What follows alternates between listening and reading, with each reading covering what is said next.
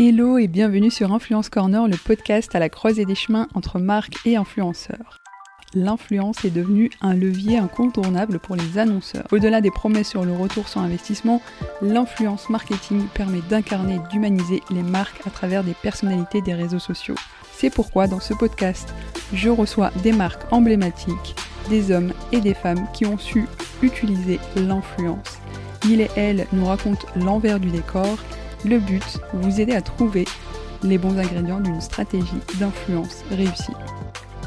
Je suis Myriam Mouni, je suis social media manager de formation et je suis passée par plusieurs expériences chez l'annonceur avant de lancer Influence Corner Studio, un studio créatif dans lequel je challenge les marques que j'accompagne à poser les bases d'une stratégie d'influence plus saine et plus humaine. A très vite. Dans ce podcast, je vous parle de l'importance de bien choisir ses partenaires. J'aimerais donc remercier ResLab, un lieu foisonnant d'innovation entre grands groupes et startups qui m'a accueilli pour enregistrer et filmer cette série de podcasts. Cette série sera dédiée à l'influence commerciale. J'ai reçu Gaëlle Loinger, conseillère en propriété industrielle au sein du cabinet Taoma Partners, pour revenir sur les 5 choses à ne pas louper dans une collaboration commerciale. Avec elle, nous avons décrypté pour vous la loi sur l'influence commerciale, quel rôle la loi attribue aux créateurs de contenu, quels sont les principaux éléments à retenir et comment répondre aux zones d'ombre de la loi. Prenez de quoi noter, cet épisode est très riche en conseils et astuces pour préparer votre prochaine collaboration commerciale. Ce podcast a été rendu possible grâce à Call Square, une plateforme data-driven qui met la technologie au service de l'influence responsable.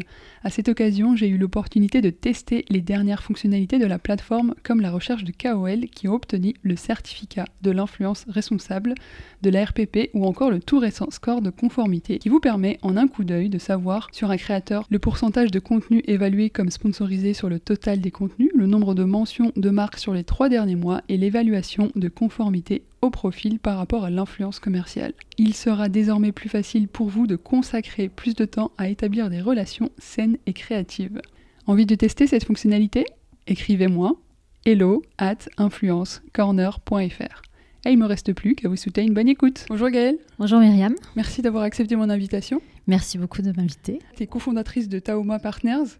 Vous avez aussi un groupe de travail sur euh, Taoma Influence, mais euh, je vais te laisser d'abord euh, te présenter s'il te plaît. Parce que je suis conseil en propriété industrielle. Je suis plus spécialisée dans tout ce qui concerne la propriété intellectuelle, comme, comme le titre l'indique, et plus particulièrement en droit des marques.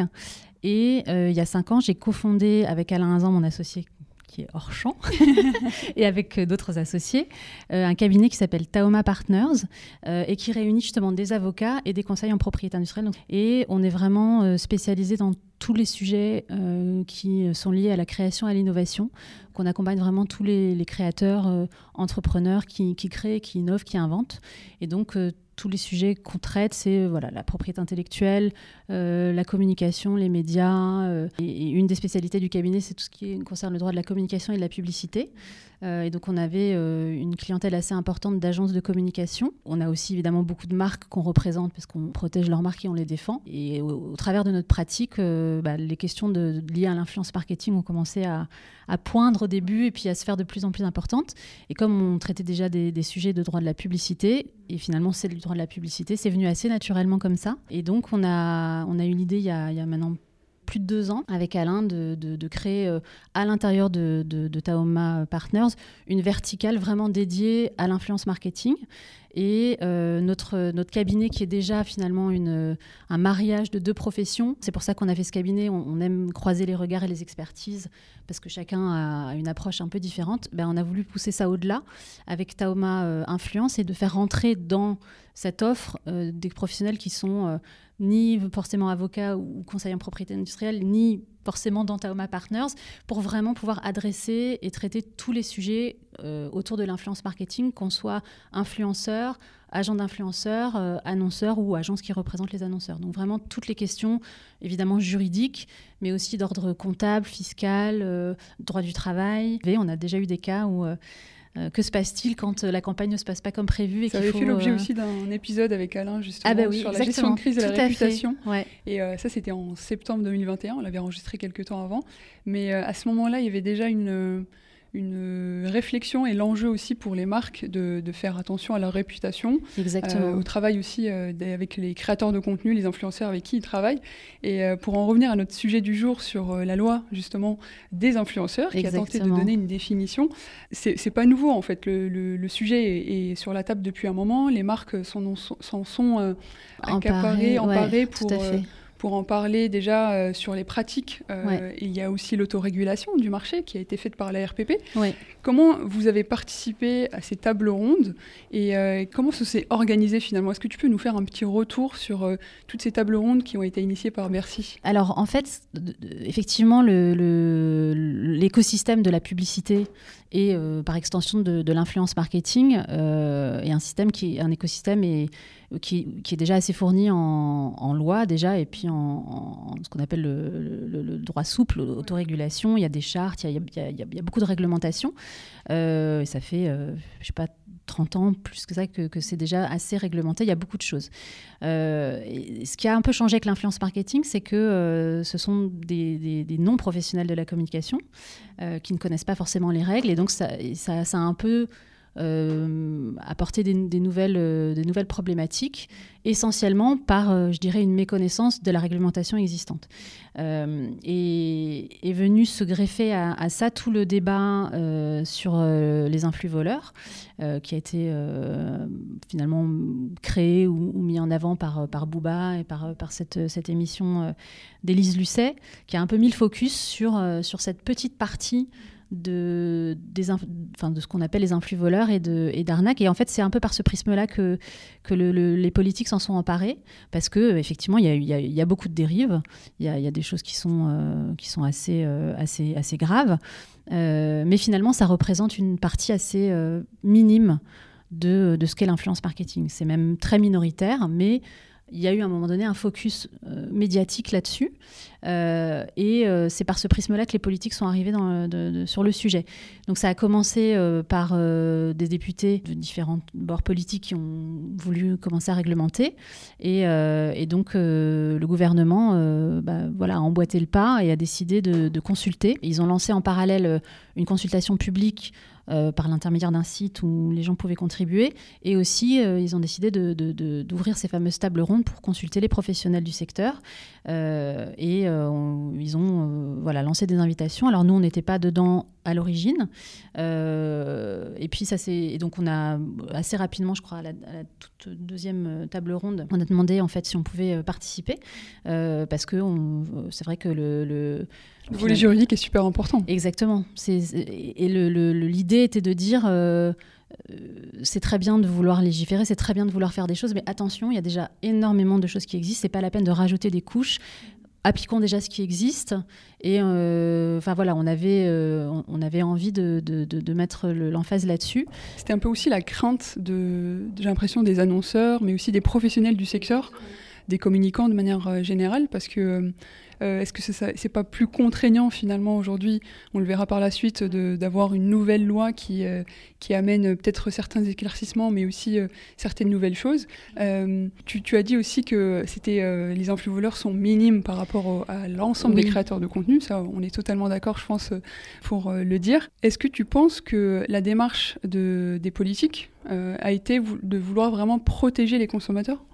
Oui, je, crois que c'est vraiment euh, ça. C'était une volonté très forte parce qu'il y, a, même si c'est minoritaire dans, la masse des influenceurs, s'il y a beaucoup beaucoup d'influenceurs euh, et, ceux qui commettent vraiment des arnaques euh, sont c'est vraiment minime c'est assez localisé. On compte 150 000 créateurs de contenu en France. Voilà, c'est un chiffre qui circule, effectivement. après, je ne sais pas si c'est vraiment complètement exhaustif parce qu'il y a énormément de tout, de, à partir de, nano, de, voilà, à partir de quand est-ce qu'on est influenceur et, on, fait un distinguo entre les influenceurs et les créateurs de contenu parce qu'il y en a qui, qui n'aiment pas avoir l'étiquette d'influenceur qui est, qui est très connotée finalement publicité et, uniquement lien avec les marques alors qu'en fait la plupart sont avant tout créateurs de contenu et peuvent de temps en temps faire des collaborations commerciales. Donc en fait c'est un, écosystème qui est très hétérogène. Il n'y a, a, pas... Euh, Euh, puis il y en a qui sont euh, plus, voilà, qui sont des vidéastes. c'est très hétérogène.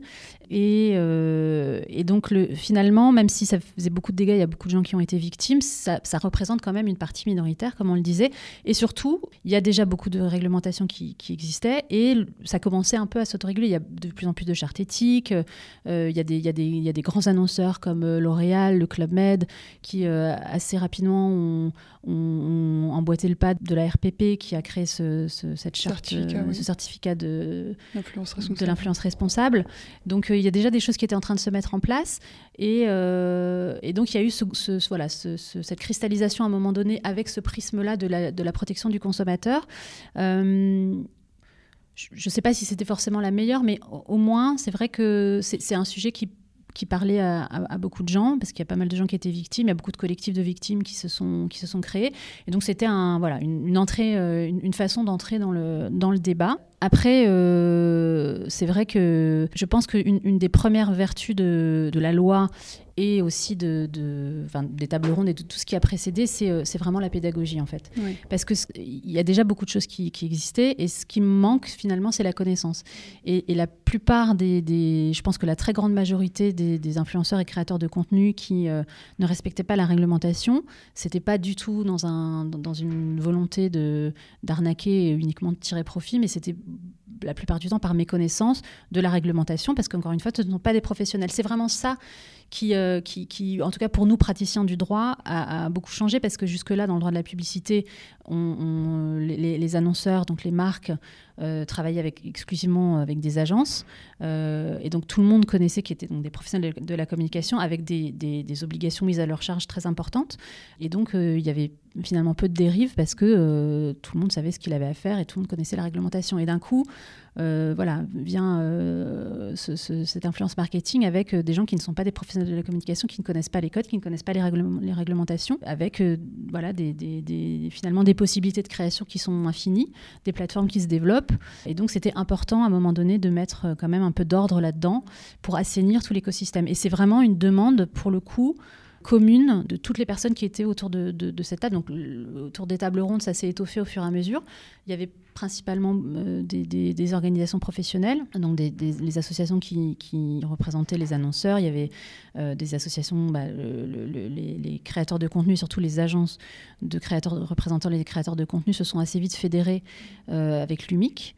Euh, et ça, c'était très bien parce que c'était la demande de, Bercy d'avoir un interlocuteur, euh, si possible, unique. Unique, oui. Voilà, euh, parce que c'est beaucoup plus facile de représenter les intérêts voilà, du secteur. Et de discuter avec quelqu'un qui... donc, ils ont eu l'intelligence de se fédérer assez rapidement avec, avec cette belle fédération qui... qui, qui j'ai l'impression, fédère de manière assez large et, ils ont vraiment une approche très saine et euh, avec une vraie volonté d'éthique et de, et de faire les choses bien. Et euh, aussi de, des associations qui représentaient par secteur euh, les jeux d'argent, l'agroalimentaire. et en fait, il y avait vraiment une... Même s'il y avait tout, personne, enfin tout le monde a des intérêts un peu différents, ce qui est normal parce que chacun défend ses propres intérêts, mais il y avait quand même une volonté commune d'assainir, d'informer sur, euh, sur l'existence de, la réglementation existante, de euh, donner des, des, définitions. Finalement, c'est ça euh, peut-être un des apports majeurs de la loi, parce que il y, a hum, beaucoup de choses qui, qui, existaient et qui existent toujours, et ça les a la loi les a regroupées. mais voilà, il y a, y a cette, cet exercice assez courageux et un peu périlleux de donner des définitions et un statut. Je crois que c'est vraiment peut-être ça l'apport majeur parce que jusque-là, euh, et c'est ce qui crée d'un point de vue juridique pour nous praticiens un peu des difficultés parce que quand il, enfin, on faisait déjà des contrats avant, mais euh, dans quel cas rentraient les influenceurs? C'était un gros point d'interrogation puisqu'il n'y avait pas de statut à part entière. Donc est-ce que c'était euh, un mannequin? Parce que au sens juridique, le, mannequin, c'est une définition très précise. Euh, il y a tout un tas de conséquences euh, juridiques, fiscales et opérationnelles qui se déclenchent quand, euh, quand on est sur un contrat de mannequin. Et, voilà, donc il y a aussi l'artiste interprète. Et pareil, tout un tas de, conséquences. Et en fait, il fallait bien qualifier l'influenceur. et donc ça, au moins, ça a le mérite d'avoir donné un statut. il a son propre statut. Et, donc c'est, ça, ça, simplifie quand même, de, ce point de vue-là, le, le on va dire, de la pratique. J'aimerais revenir sur un point euh, où tu as parlé de pédagogie, oui. que euh, voilà, les, institutions euh, politiques ont voulu aborder ce sujet-là qui est assez compliqué, on va le dire, hein, de, de, définition, etc., de vouloir bien comprendre quel est le rôle de chaque acteur, donc de comprendre la chaîne de valeur de l'influence entre les agences, les créateurs de contenu, entre les, les, créateurs de contenu qui sont représentés par des agents indépendants, d'autres par des agences, donc il y a des agences de, de brand content communication et des agences de représentation d'influenceurs, enfin vraiment, il y a énormément, il y a énormément d'acteurs sur le marché. On dit aussi que le secteur se professionnalise depuis euh, maintenant peut-être euh, 3-4 euh, ans euh, en arrière. On, disait et on le dit encore que le secteur se professionnalise de plus en plus. Qu'est-ce que a apporté cette nouvelle loi, sachant que tu nous as dit aussi qu'il y avait tout un cadre qui existait, donc le droit de la publicité et aussi l'autorégulation qui a montré aussi ses fruits, qu'on a vu en termes de le premier observatoire et le deuxième qui a eu une amélioration sur la transparence. Euh, qu'est-ce qu'apporte cette nouvelle loi? Euh, bah, au-delà des définis, donc ça, a permis, euh, bah, comme je le disais, donc de donner un statut à l'influenceur, de définir clairement ce qu'est un influenceur, à quel moment on est un influenceur, enfin à partir de quand on est un influenceur, définir ce qu'est l'influence commerciale, donc enfin ce qu'est l'influence et, que la loi s'applique finalement à l'influence commerciale, parce qu'il y a beaucoup de types d'influences et toutes les influences ne sont pas commerciales dans le sens où elles ne visent pas toutes à promouvoir des produits et des services de marque. Et finalement, celle qui est concernée par la loi, c'est l'influence commerciale. Euh, donc ça, c'était finalement important de le définir. Euh, et puis aussi de définir ce qu'est l'agent d'influenceur. Parce qu'il euh, y avait vraiment un, un flou là-dessus, parce que c'est finalement une profession très récente. les influenceurs, ça fait, enfin créateurs de contenu, influenceurs, ça fait une petite dizaine d'années que ça existe. Au début, il y avait des, agences, euh, mais qui n'étaient pas finalement agents d'influenceurs, c'était euh, ce les, les, MCN, Multi-Channel Network, euh, qui faisaient un peu ce travail de représentation. Mais je pense que ce, métier d'agent de, d'influenceur a émergé, oui, depuis, je sais pas, 5, 6, 7 ans. Ça fait quand même déjà pas mal de temps, mais qui est aussi lui-même très différent parce que ça peut aller de, du copain ou du cousin de l'influenceur qui va aller négocier ou qui n'est lui-même pas très structuré à euh, des agences traditionnelles qui gèrent des talents. Euh, enfin, il y a énormément de choses différentes et, euh, surtout, il n'y a pas beaucoup de transparence finalement dans la rémunération des agents. Là aussi, c'était. alors, la loi n'est pas allée très loin sur ce sujet, mais ça, ça, paraît important aussi parce que dans, dans, les agences plus traditionnelles, et notamment les agences de. de à partir du moment où on fait travailler des mannequins, donc qui ont prêté leur image pour représenter euh, et pour promouvoir des produits ou des services. Donc finalement, c'est assez large. C'est pas juste euh, le mannequin comme on l'imagine défiler sur un podium. C'est beaucoup plus large que ça, la définition juridique. Euh, on est en France obligé de passer par une agence de mannequins avec un taux unique de 30% de commission qui inclut un certain nombre de plus d'obligations et de gestion administrative, on va dire, Tandis que sur, la, partie agent d'influenceur, il n'y a, pas de seuil, il n'y a, pas de, taux, et surtout, il n'y a pas de visibilité sur ce que représente la commission et la rémunération des agents. C'est évidemment normal que les agents soient rémunérés, euh, mais ça peut aller de la mise en relation à euh, bah, la gestion juridique. Et en fait, ça, c'est un peu flou là-dessus. Et donc, déjà, le fait de donner une définition à l'agent d'influenceur, ça a permis quand même d'éclaircir et de clarifier un peu ce point. Euh, mais la loi n'est pas allée très loin, et notamment sur toute cette partie de transparence de la rémunération, ne pas aventurée. Et est-ce que c'est en ça qu'on peut comparer le contrat de mannequinat avec un la gestion d'un talent euh, créateur de contenu influence Parce que finalement, euh, tu as montré qu'il y avait pas mal de similitudes. Pourquoi on n'a pas retenu cette, euh, C'est une bonne question. Je n'ai pas la réponse. C'est vrai que je, ça, je ne saurais pas te dire pourquoi, mais c'est vrai que, que le système, à ma connaissance, fonctionne bien. Enfin, je, on pourrait peut-être couper, je me tourne plus vers, vers toi. Pourquoi le, je pense que les, les syndicats des, agences de mannequins se sont pas tellement euh, se sont pas positionnés, mais c'est vrai que non, ils n'étaient pas présents, ils se sont pas, euh, ouais, ils se sont désintéressés de la question, alors que c'est vrai que je pense qu'il y, aurait vraiment eu pu y avoir euh, un intérêt à ce qu'ils se positionnent là-dessus, parce que c'est très proche finalement de, de ça. Il y, a énormément de similitudes.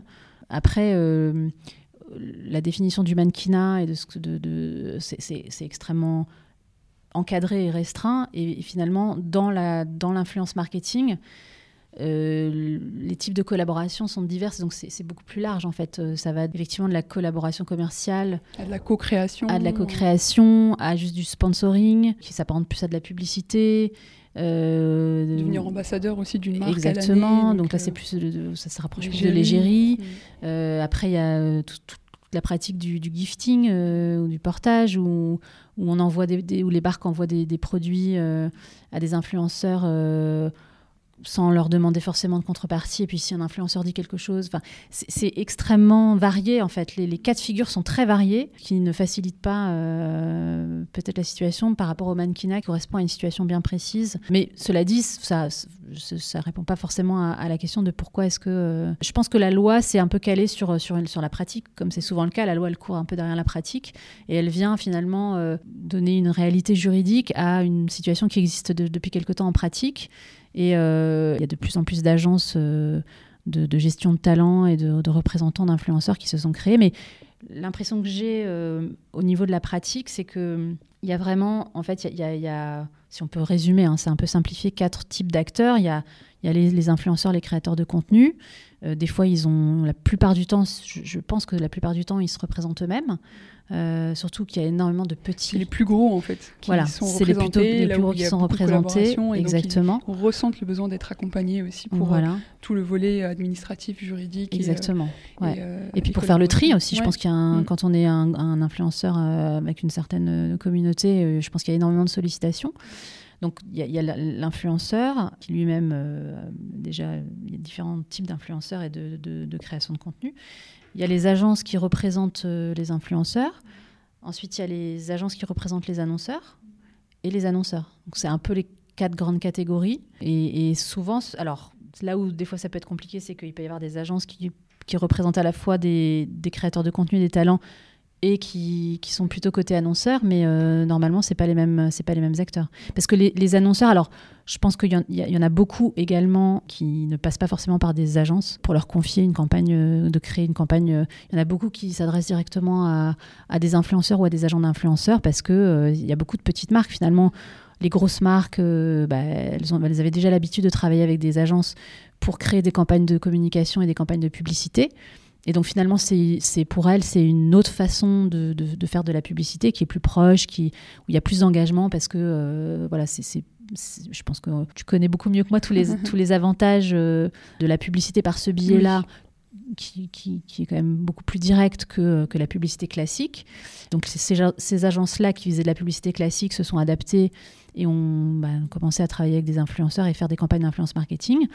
Euh, mais il y a aussi tout un tas de petites marques qui, grâce à l'influence marketing, ont pu avoir accès à la, forme de publicité qu'elles ne pouvaient pas s'offrir avant parce que la publicité classique est extrêmement chère. Et donc ça, ça permet d'avoir euh, euh, bah, voilà, un vecteur de, relations beaucoup plus directes grâce à des influenceurs qui partagent les valeurs de, la marque et d'avoir accès finalement à, des, à, des, communautés beaucoup plus engagées. Donc, euh, euh, il peut y ça avoir. Humanise les marques en fait. Exactement, ça mm. humanise les marques. Donc, ça, ça, ça a apporté beaucoup de, nouveautés de, et de fraîcheur, euh, je pense, à, à tout l'univers de la, de la publicité et de la communication des marques.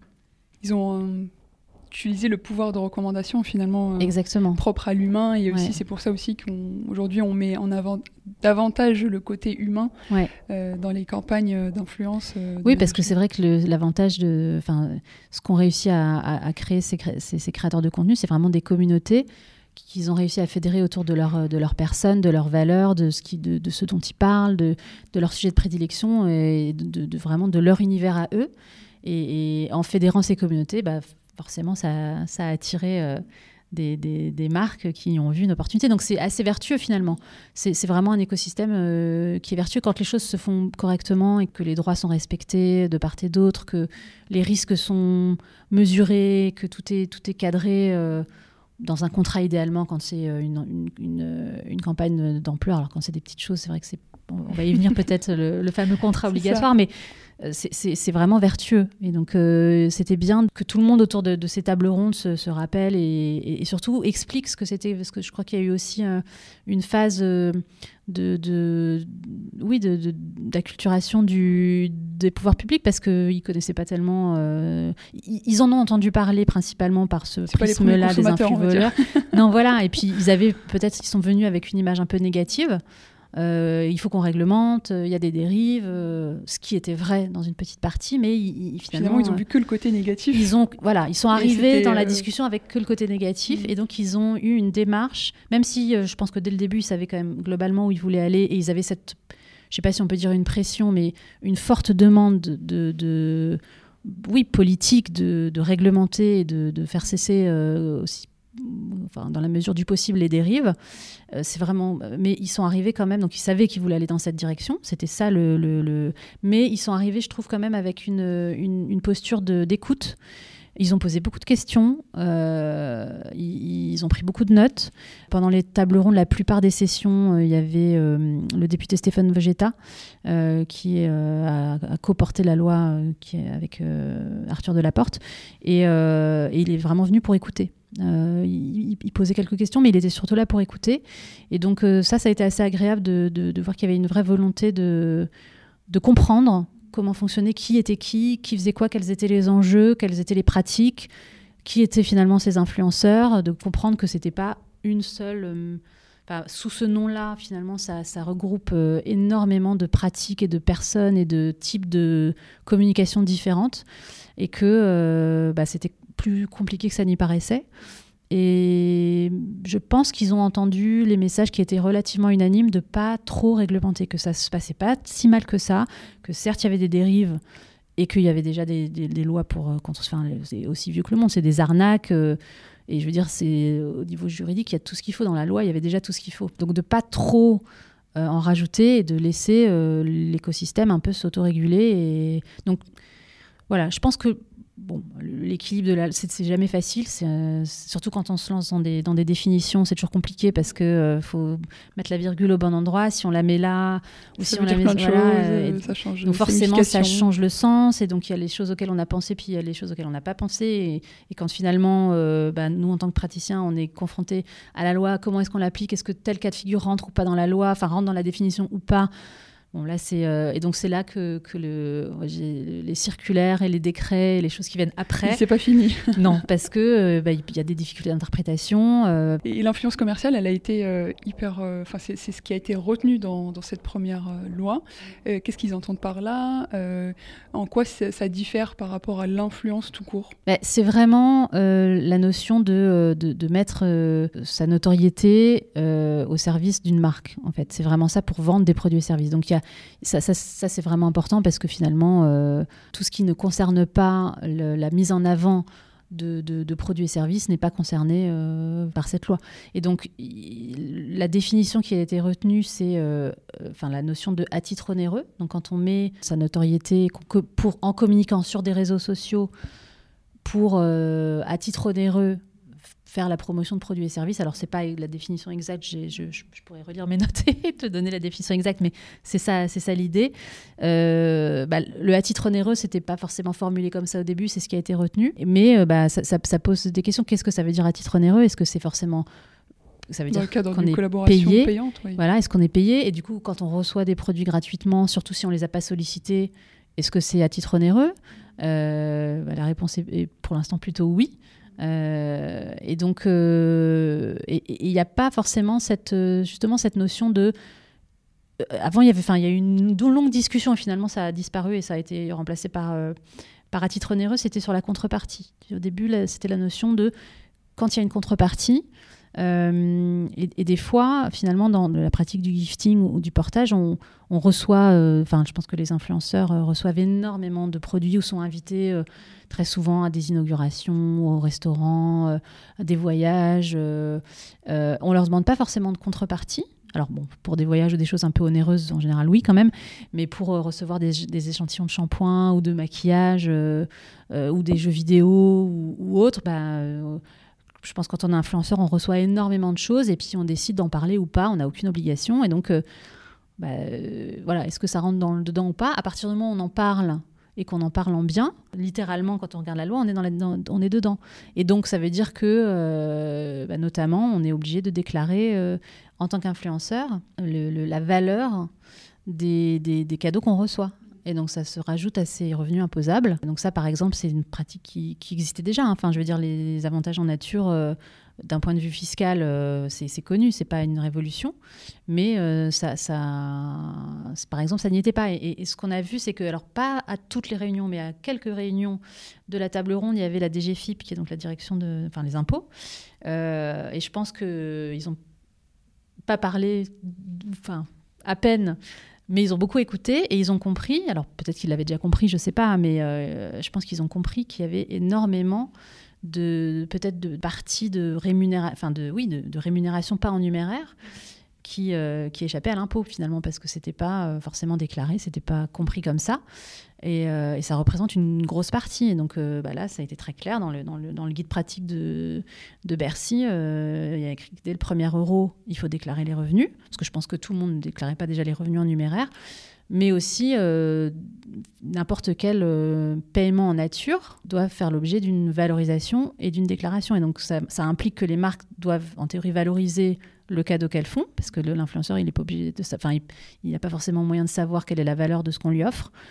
Euh, et euh, donc voilà, tout ça, c'est des choses qui euh, sont dans la loi, qui est toute fraîche. Et en pratique, il faut, voilà, il faut s'adapter et côté annonceur et côté influenceur. Ça change énormément de choses. Je vais revenir aussi sur la définition que tu avais donnée au début, pas forcément la définition, mais je vais revenir sur le fait que vous êtes allé à ces tables rondes, à ces tables rondes pour euh, apporter donc euh, le côté pratique. En quoi en fait euh, cette nouvelle loi est différente du droit de la publicité?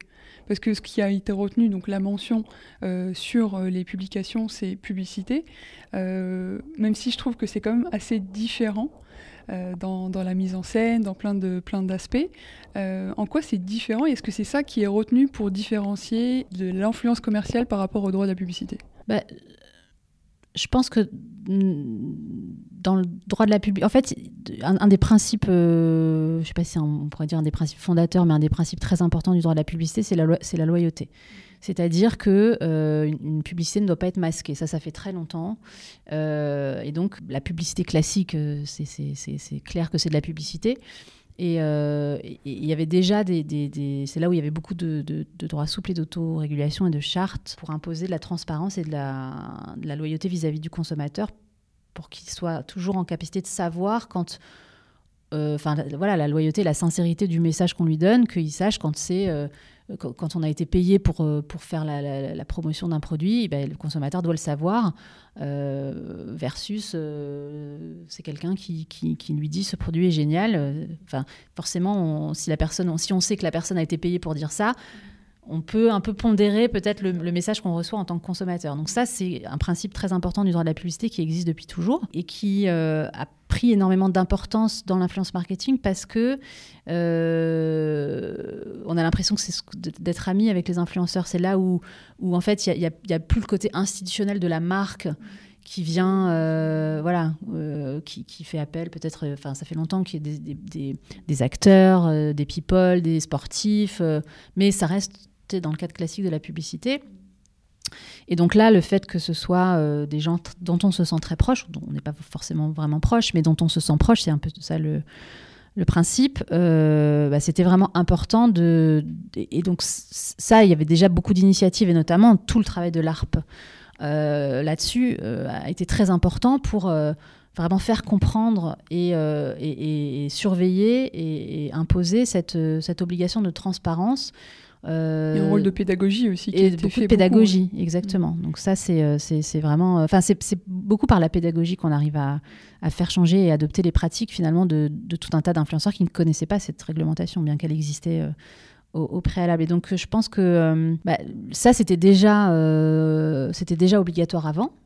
la loi est venue le rappeler et, et, avant, c'était, on pouvait mettre différents types de mentions. Euh, on n'était pas obligé de les mettre toute la durée de la, de, la publication. Et euh, il, fallait, il fallait que ce soit clair, compréhensible. Il fallait pas que ce soit juste un mm. petit hashtag ad. Mm. Donc il y avait déjà des, choses qui garantissaient pas mal la, transparence. Et là, la loi est venue quand même, je je sais pas si on peut dire durcir, mais contraindre mm. peut-être un peu plus où c'était pas forcément nécessaire parce que c'était déjà obligatoire et c'était déjà euh, assez clair. L'ARP avait vraiment fait un, travail super là-dessus. Euh, et maintenant, euh, c'est assez contraignant et c'est un peu. ça peut paraître un peu contre-productif pour les, pour les influenceurs et pour les marques, parce que c'est soit publicité, soit collaboration commerciale. c'est que ces deux termes-là. Et il faut que ce soit pendant toute la durée que ce soit visible mm. sur la publication elle-même, que ce soit une story, un post, une vidéo, mm. et pendant toute la durée donc euh, ça, ça, ça n'existait pas avant la loi. Mais ça, ça, ça je l'ai déjà vu en fait. Il y a certaines, beaucoup de publications d'ailleurs qui, qui l'ont mis, euh, collaboration commerciale, euh, invitation. Et donc on en revient à ce que tu disais sur le gifting, c'est que parfois en fait, bah, ils sont pas forcément, il n'y a pas forcément d'obligation. Petite pause dans cette vidéo pour vous parler de Target Corner. Qu'est-ce que c'est? C'est une nouvelle offre que j'ai lancée récemment pour accompagner les marques à disposer de recommandations d'influence complète avec une analyse concurrentielle, une recommandation sur les stratégies à suivre et aussi les contacts des influenceurs adaptés pour développer la visibilité de votre marque. Comment ça marche En trois étapes. Bookez votre rendez-vous sur Calendly, le lien en barre de description d'épisode. Vous allez recevoir un document pour me permettre de comprendre les contours de votre marque et aussi l'univers de votre marque. L'étape numéro 2, à mon tour de travailler, je prépare la recommandation sur la base de notre rendez-vous pour détailler la stratégie et les objectifs à suivre, les briefs, les angles, plus l'analyse concurrentielle et les contacts des influenceurs adaptés pour votre marque. Tout cela en 10 jours. Et enfin, la dernière étape consiste à s'organiser un coup de téléphone pour vous présenter la recommandation d'influence et pouvoir l'appliquer. Réservez dès maintenant votre appel sur le lien en barre de description d'épisode pour développer la visibilité de votre marque grâce à une approche de l'influence plus humaine. On est invité à une avant-première euh, pour un film, des, produits qu'on reçoit pour, euh, pour tester et voilà, avoir son propre avis. Je sais que par exemple dans la cosmétique ça se fait beaucoup.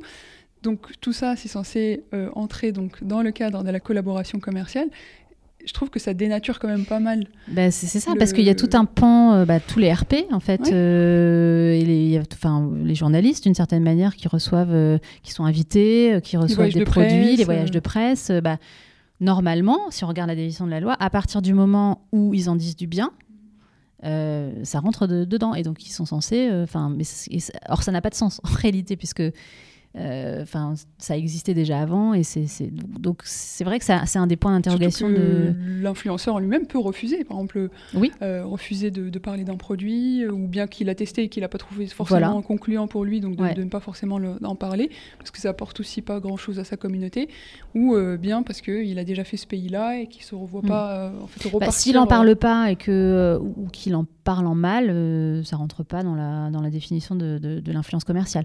En revanche, si ça lui a plu et qu'il en parle en bien, ben là, on est dans le, dans le cas de l'influence commerciale. Et donc, c'est vrai que ça, finalement, euh, on peut même imaginer qu'un politique euh, qui est invité, euh, enfin, ça, peut aller assez loin, en fait. Et je pense que c'est là où, où, où l'exercice de, de donner une définition des journalistes, bien sûr, est donc beaucoup plus large et, et c'est pas, c'est pas, il rentre pas dans ce qu'on dans ce qu'on entend par influenceur. Donc c'est là où, quand on donne une définition, forcément, euh, à un moment donné, on place un curseur quelque part et euh, il peut y avoir des difficultés d'interprétation et il y a un vrai point d'interrogation sur cette pratique-là, tout ce que tu viens de décrire, euh, jusqu'à preuve du contraire et jusqu'à peut-être circulaire qui viendrait préciser ce qu'on attend. Bah, c'est dans la définition de la loi, donc la prudence commande de de suivre euh, les recommandations de la loi et de, de, l'indiquer comme. Euh, ouais. Je pense que l'une des craintes de ce secteur-là, c'est que les annonceurs se, se, détachent finalement de ce levier qui régit quand même tout un écosystème. Aujourd'hui, l'influence, c'est beaucoup d'acteurs, comme on l'a dit euh, auparavant. Et le fait de contraindre et surtout de rendre responsable à la fois les influenceurs et les marques Est-ce que c'est pas quelque chose qui va bah, un peu euh, contraindre les, les, marques, les annonceurs à se, par rapport au contrat, par rapport à plein d'aspects, finalement, à se dire bon, bah, finalement, l'influence, euh, ça vaut plus trop le coup. Bah, oui, alors je crois que tu, tu, mets le doigt, effectivement, un des autres euh, apports vraiment importants de, cette loi. Donc, outre les définitions, il y a l'obligation, il y a beaucoup de choses hein, dans la loi, mais il y a l'obligation de faire un contrat écrit. Et donc, la plupart des, enfin, pas la plupart, je pense, pas du tout la plupart même, mais les, campagnes assez, euh, assez importantes, il y avait quand même globalement un contrat, il y a aussi tout un tas de, de, petites campagnes ou de, petites actions où il n'y avait pas de contrat, donc ça c'est assez contraignant, et surtout, pour le côté annonceur, euh, c'est la co-responsabilité qui est vraiment clairement indiquée dans la loi. Donc, ils sont co-responsables de tout ce que fait l'influenceur. Et ça, euh, bah, effectivement, ça impose de, revoir beaucoup de, pratiques, de, la façon dont on choisit l'influenceur, il faut vraiment être en confiance, il faut bien le connaître. Euh, donc ça peut dissuader. Je, enfin, pour en avoir euh, discuté quand même beaucoup avec, avec des annonceurs, ça, ça, les, parce que oui, ça les refroidit un peu parce que ça leur impose quand même une grande responsabilité. On en revient au sujet de la réputation. Et on en revient au sujet de la réputation. Temps, Exactement, c'est très important parce qu'en fait, on confie. En fait, c'est vraiment accepter de confier l'image de sa marque, euh, la réputation et tout ce qu'on a construit autour de sa marque à un non-professionnel de la communication, un électron libre, quelqu'un qui a une grande liberté de, ton, de parole, et c'est aussi pour ça qu'on le choisit. Mais du coup, euh, c'est vrai que c'est même très périlleux. Euh, là où jusque-là, bah, la publicité est très cadrée, la publicité classique, ça pouvait exister quand on, quand on prenait comme égérie, par exemple, Kate Moss euh, ou avec le problème de la, de, de, la coke. Enfin, ça pouvait arriver finalement de confier son image, d'associer plutôt que confier, mais d'associer l'image de sa marque à, à quelqu'un de connu. Et puis euh, bah, voilà, l'image de cette personne euh, à un moment donné était cornée, et bah, ça, ça, ça, rejaillit sur, sur la marque de manière indirecte. Ça, ça, ça existait déjà, mais là, c'était un peu à la marge, on va dire. Là, finalement, c'est accepté de, oui, de, de, de confier l'image de sa marque et d'associer l'image de sa marque à des gens sur lequel on n'a pas tellement de pouvoir. Et c'est un peu ça le but aussi. C'est aussi la force de l'influence marketing, c'est justement de faire appel à la créativité des créateurs de contenu. Mais, euh, et donc, en plus, avec cette couche de co-responsabilité, ça veut dire qu'il faut, euh, bah, en théorie, tout valider parce que être sûr que l'influenceur va pas utiliser euh, des musiques qui sont pas libres de droit, va pas avoir des propos qui sont qui sont qui sont pas les bons, va pas reprendre des images, enfin tout un tas de contenus qui sont pas libres de droit. Et donc c'est pour ça qu'on en revient finalement à ce fameux mot de la pédagogie. Euh, un des enjeux vraiment importants de cette loi, c'est la pédagogie parce que, euh, hormis les quelques brebis galeuses euh, qui, sont minoritaires, c'était surtout de la, méconnaissance de, des droits. Et donc je pense que le, fait de, dire aux influenceurs, il y a, les droits des tiers, donc vous n'avez pas le droit de reproduire les images euh, la musique. Euh, voilà, il y a des choses qu'on n'a pas le droit de faire, mais de la même manière, vous avez des droits sur ce que vous créez. Et donc, faites attention aussi, euh, quand vous faites un contrat avec une marque, bah, vous n'êtes pas obligé de céder les droits. C'est bien de les céder si la marque veut pouvoir elle-même réexploiter le contenu et l'amplifier mais euh, bah, ça peut-être ça se paye en plus. C'est pas la même chose que juste faire une campagne. Donc il y, a eu vraiment une prise de conscience, je pense. Euh, déjà, le, certificat de l'ARP euh, a aidé, je pense, à former, sensibiliser les influenceurs sur les bonnes pratiques. Mais voilà, il y a un vrai, une vraie importance de, de ça. Ouais, J'aimerais revenir sur un événement qui s'est passé il y a quelques semaines, le Name and Shame de la oui, DGCCRF. ça a été enfin un énorme coup de com, si je peux le dire comme ça. Mais en tout cas, ça, ça a effrayé beaucoup euh, d'acteurs sur euh, bah, parce qu'on a retrouvé des créateurs de contenu euh, qui n'étaient pas forcément des oui les pires. ouais voilà des, quel a été pour toi en fait selon toi le but de, ce name and shame, sachant que comme on l'avait dit aussi pour en préparant cette interview, c'est que la DGCRF c'est une petite équipe, ils sont pas forcément voilà ils n'ont pas forcément le temps de, de checker, de vérifier tous les contenus Comment ça marche Comment ça, fonctionne?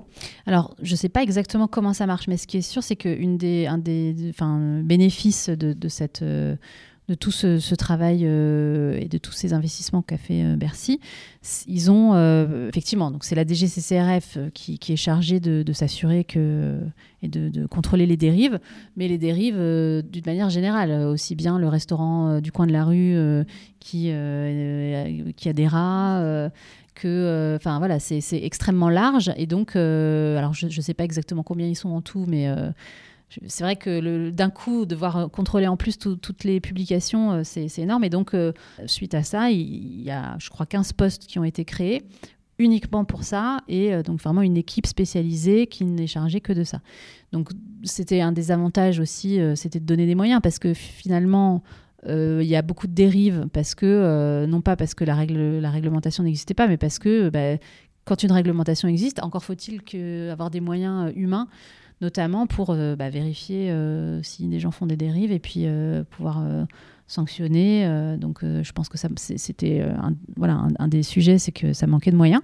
Donc la DGCCRF a été dotée de moyens. Ils ont fait des gros coups de com, effectivement. alors le name and shame, j'ai c'est une pratique euh, que moi je suis pas, euh, à titre personnel, je suis pas très fan. Euh, je pense que c'est assez efficace parce que bah, ça, ça, personne n'aime être montré du doigt et donc ça.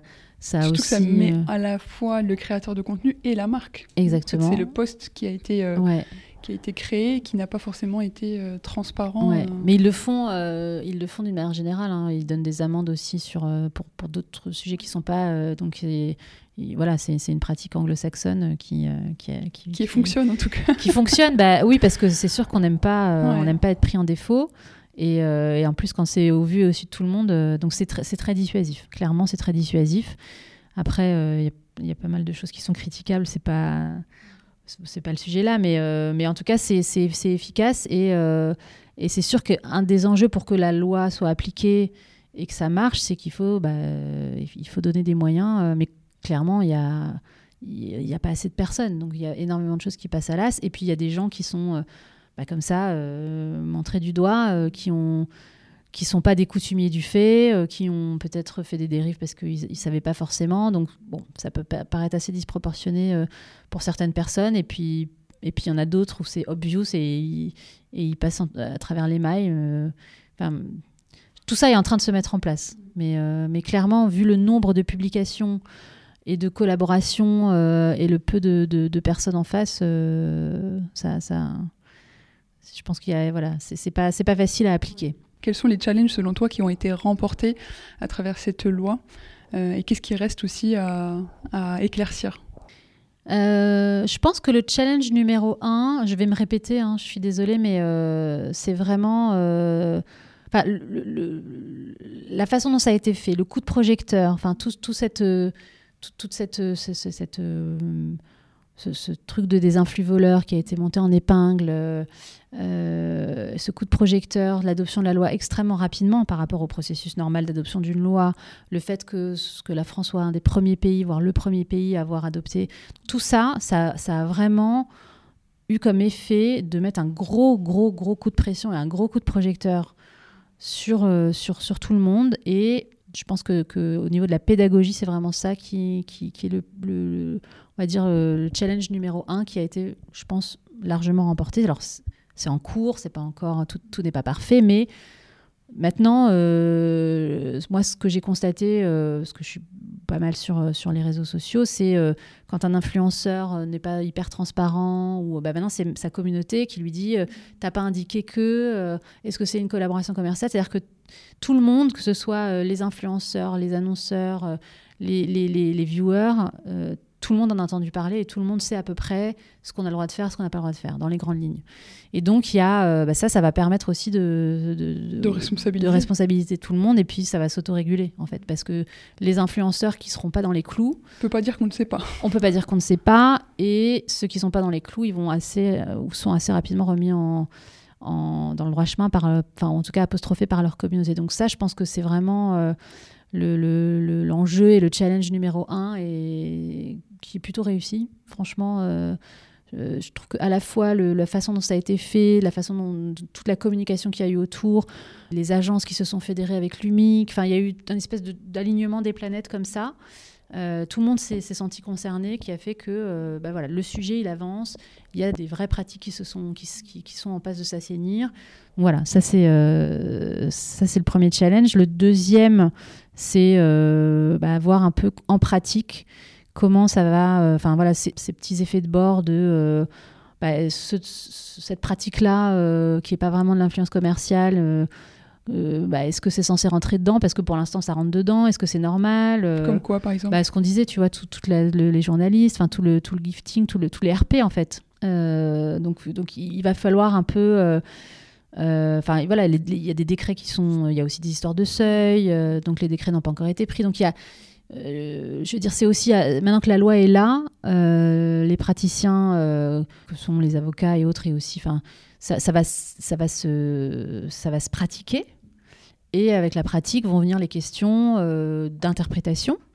Euh, comment ça doit s'interpréter euh, fiscalement Est-ce que ça rentre dedans Est-ce que ça rentre pas dedans voilà, il y, a pas mal de choses qui vont là dans les prochains mois, prochaines années, devoir se clarifier peut-être et ça va poser des nouvelles questions. donc, bon, ça, c'est souvent hein, quand il y a une, nouvelle loi, ça pose aussi des nouvelles questions.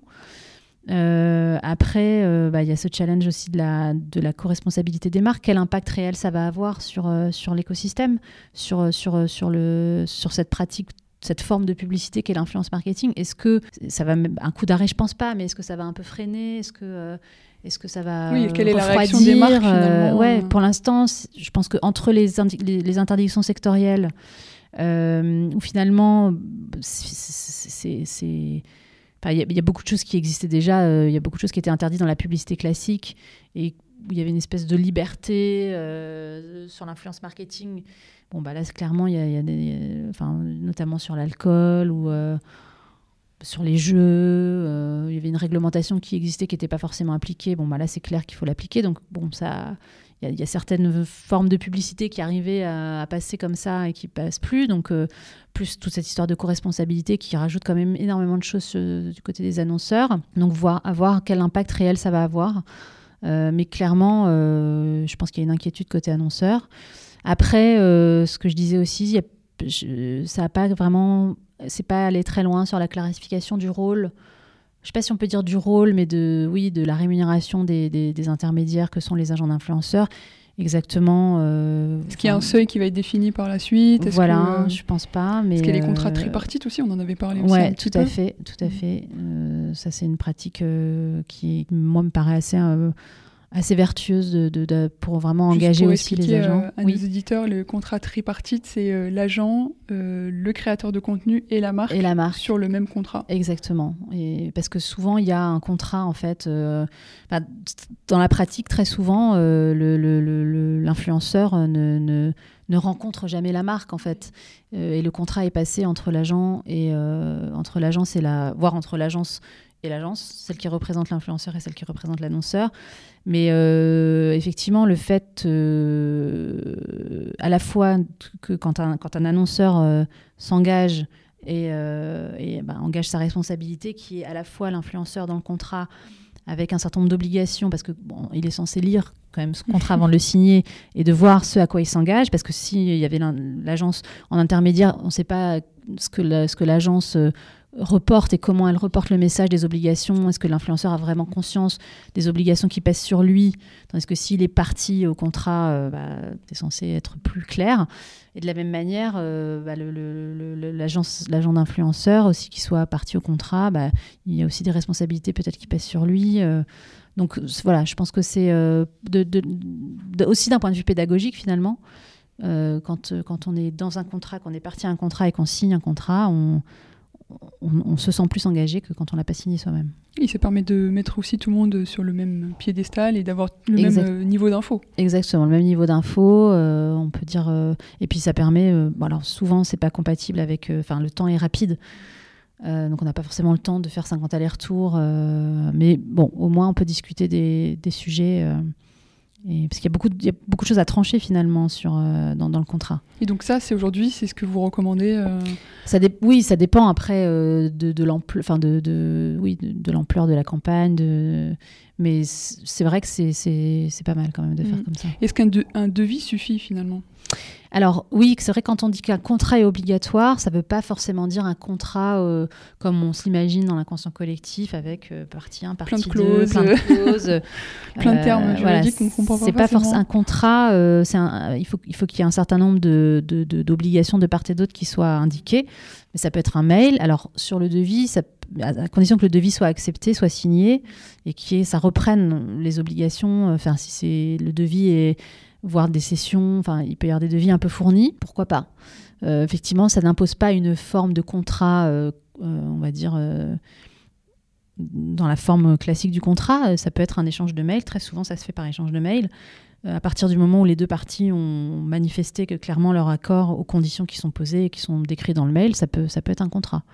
Après, c'est toujours mieux quand même de... Ouais, et justement, c'est dans quel cas vous recommandez de faire un contrat quand même un entre les annonceurs, l'agence, les, les talents qui sont aussi dans la campagne Dès lors qu'il y a vraiment euh, le montant, enfin, soit déjà une, un échange d'argent, euh, que, que l'influenceur est rémunéré en numéraire.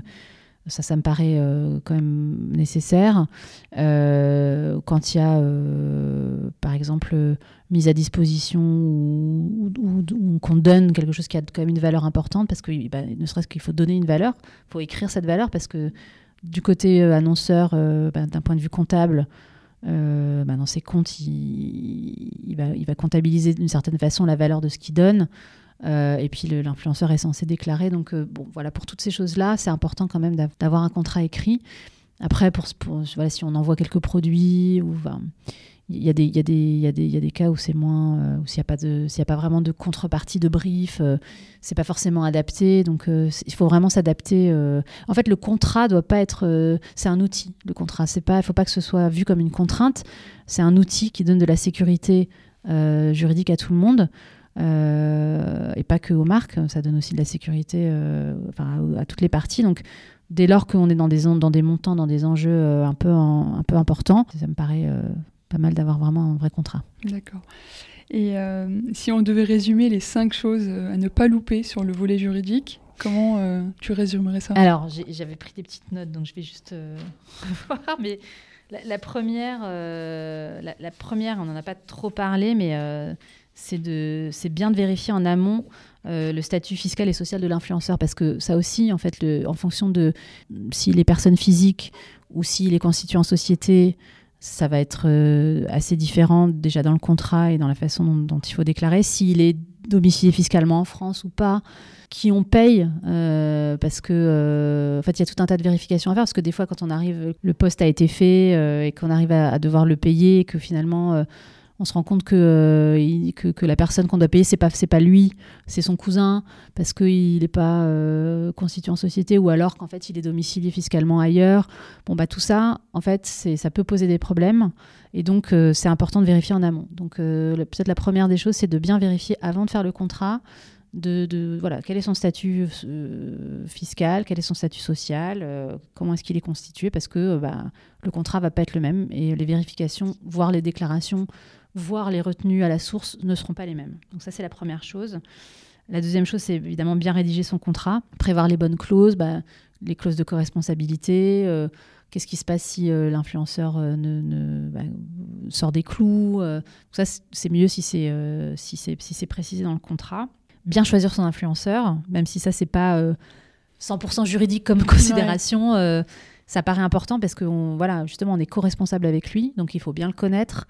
Euh, et très souvent, on ne le connaît pas directement, donc c'est important de, voilà, de, de, de, bien savoir ses prises de position, qui il est, comment il est, comment il... Parce que, bah, encore une fois, on associe son image et tout ce qu'on a mis du temps à créer en termes de, de, de valeur autour de sa, de sa marque, on l'associe avec quelqu'un bah, c'est important quand même de, de, connaître cette personne. Il faut avoir confiance.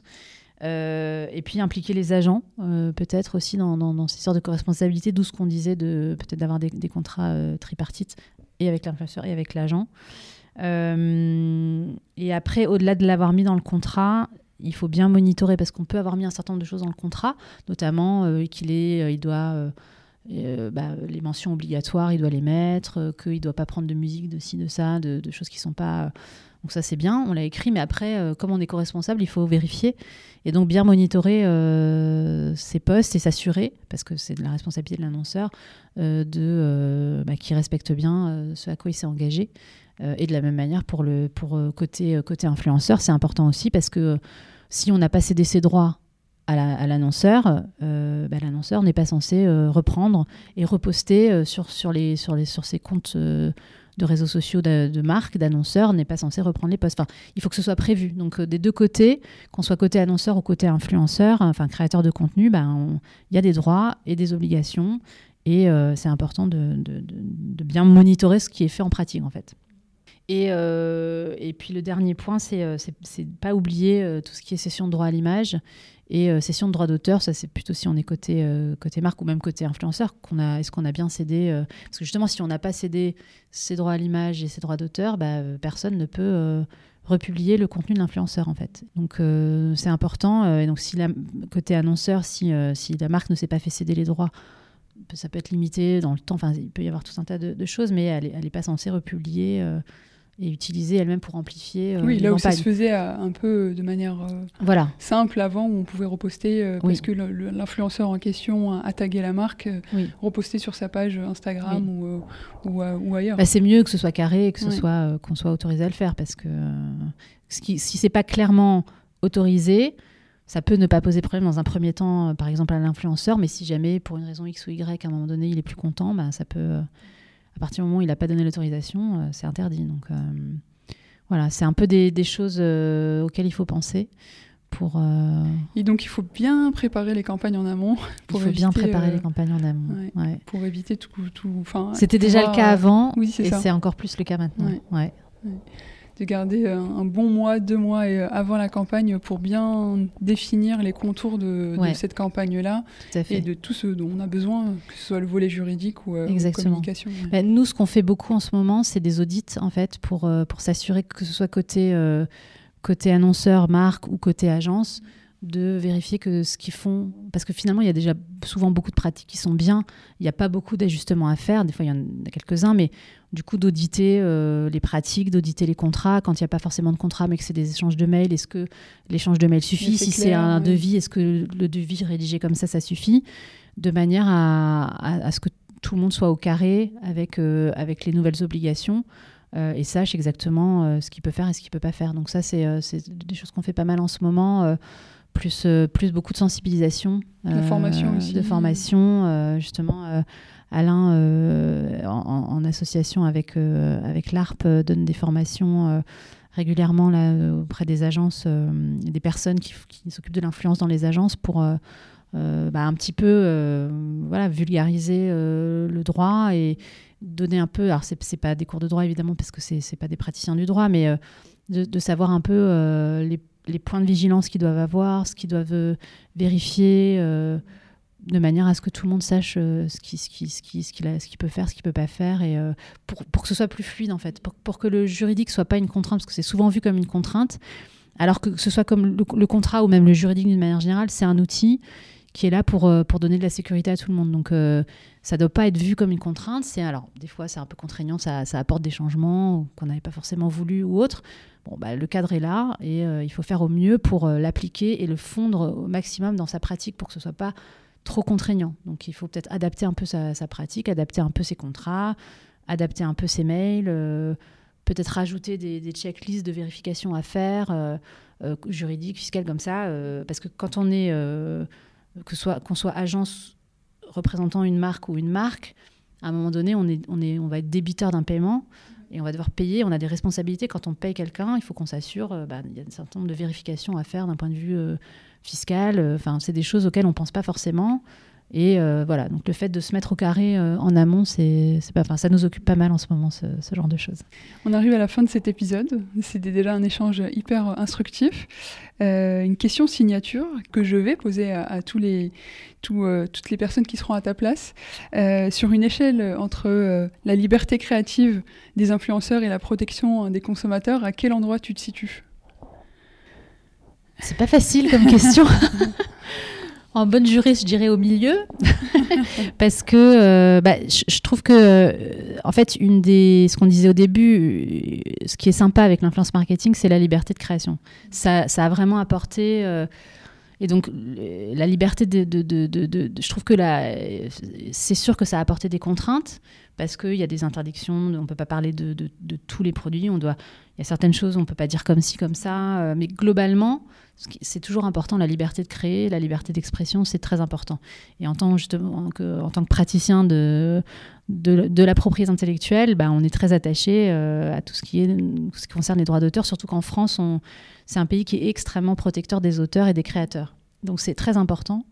Euh, maintenant, euh, bah, de l'autre côté de l'échiquier, il y a ce que tu dis, la protection du consommateur. Ça, pour le coup, c'est un enjeu de... Enfin, c'est primordial. C'est primordial, euh, c'est l'affaire de tous. Euh, et donc, euh, c'est évidemment très important, mais les deux ne sont pas incompatibles, en fait. et c'est là où, si les choses sont équilibrées, si c'est bien cadré en amont, si tout le monde sait ce qu'il doit faire, et surtout la transparence et la loyauté dans le message publicitaire qu'on délivre et qu'on doit respecter, bah, bah, par exemple sur le dropshipping, s'assurer que, euh, que, le site vers lequel on, on renvoie euh, est un vrai site qui a des mentions légales, que c'est correct, qu'il y a le bon stock. Enfin, c'est du bon sens en fait. Donc, euh, je trouve que l'un n'est pas exclusif de l'autre et il y a un équilibre à trouver. Donc, je ne sais pas s'il est exactement au milieu ou pas, mais ouais, ça me plaît bien l'idée de milieu. Très bonne réponse. Je te remercie beaucoup. Bah, je t'en prie. Merci beaucoup de m'avoir donné la parole et de m'avoir permis de, clarifier un peu euh, et de décrypter un peu cette loi. Non, mais je pense que ça va être super euh, intéressant pour euh, ceux qui nous écoutent de comprendre un peu les tenants et aboutissants de, de cette loi. Et bien sûr, il y aura d'autres épisodes avec d'autres acteurs pour comprendre d'autres points de vue. Et je pense que c'était super important aussi d'avoir le point de vue juridique dans cette capsule. Bah, merci beaucoup. À bientôt. À bientôt. Merci d'avoir suivi cet épisode avec Gaël. N'hésitez pas à nous rejoindre sur Instagram at influencecorner.fr et sur LinkedIn Influence Corner, le podcast, pour échanger autour de ces épisodes.